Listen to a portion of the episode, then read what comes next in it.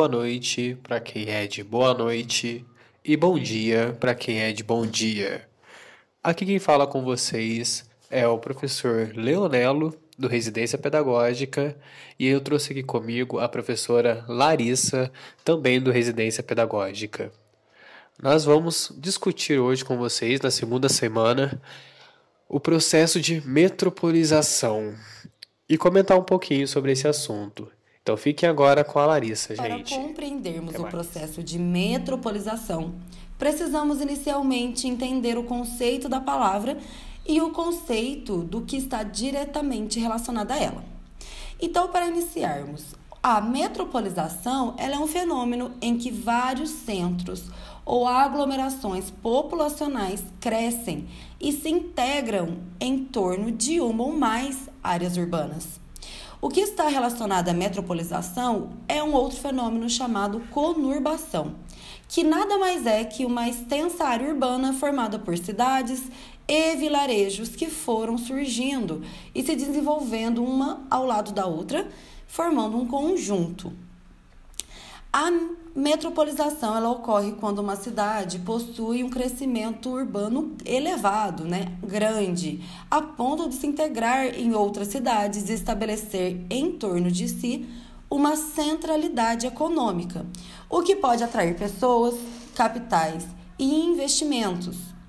Então, para a gente entender a lógica da metropolização e depois a lógica da desmetropolização, é necessário considerar o seguinte: a industrialização ela tende né, a induzir a urbanização, ou seja, quando uma cidade ou uma região se industrializam, a tendência é de que, com o tempo, a sua população se eleve, né? ou seja, ela cresça, bem como o número de residenciais e o crescimento horizontal de seu espaço geográfico urbano.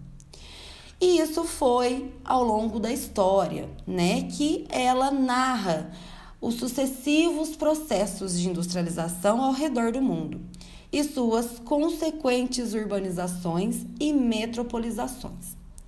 Então, para entendermos que no século XVIII, né, no ápice da Revolução Industrial, as grandes cidades da Europa já apresentavam as maiores populações do mundo. No entanto, o ritmo do crescimento populacional se intensificou cada vez mais. Então, pensamos no ano de 1850, em Londres, que então era o principal centro mundial até aquele momento. E ali ela já alcançava os 3 milhões de habitantes. E 50 anos depois, essa, popu essa população já somava a 7 milhões, graças aos efeitos gerados pelas duas primeiras revoluções industriais. A partir da segunda metade do século XX, os países subdesenvolvidos passaram a se industrializar, graças à migração e expansão das indústrias e empresas multinacionais que se instalaram em países periféricos em busca de fácil acesso a matérias-primas mão de obra barata e amplo mercado consumidor. Assim, países como o Brasil conheceram então os processos de metropolização, como os que ocorreram em São Paulo e Rio de Janeiro, que, ao final do século, transformaram-se em megacidades, cidades com mais Essa de 10 formação de, de megacidades a gente consegue ver bastante hoje na China, né? O que tem acontecido nos últimos 10, 20 anos lá fruto de um processo também é, mais antigo. Só que lá as causas são outras, né? É um processo diferente, mas existe uma formação rápida de grandes cidades é, na China, né? Na China é, do século XXI. que toda a formação urbana ocorrida de forma rápida e desordenada provoca várias convulsões sociais e problemas econômicos estruturais a urbanização descontrolada e a falta de estrutura para a população condicionam a formação do processo de macrocefalia então, urbana. Vimos hoje o conceito de metropolização, juntamente com os fatos históricos que nos ajudam a compreender como é que ocorreram, né? Temos exemplos das cidades de São Paulo e Rio de Janeiro aqui no Brasil, que elas são cercadas de problemáticas que conseguimos compreender a partir do momento que entendemos que foram feitas, foram desenvolvidas de forma desorganizada, de uma forma acelerada. E lembrando que para grandes indústrias chegarem nesses espaços demandou explorações de mão de obra, exploração do meio natural. E isso gera diversos danos, não é? é o processo também de macrocefalia urbana ela também gera uma cadeia de, de consequências.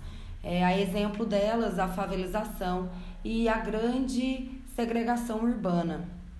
É necessário a gente sempre fazer essa reflexão após o conceito para a gente criar esse hábito de compreendermos e tentarmos é, responder as, aos problemas que a gente encara, que a gente vê, que a gente lê sobre essas grandes cidades, esses grandes centros, né, essas metrópoles.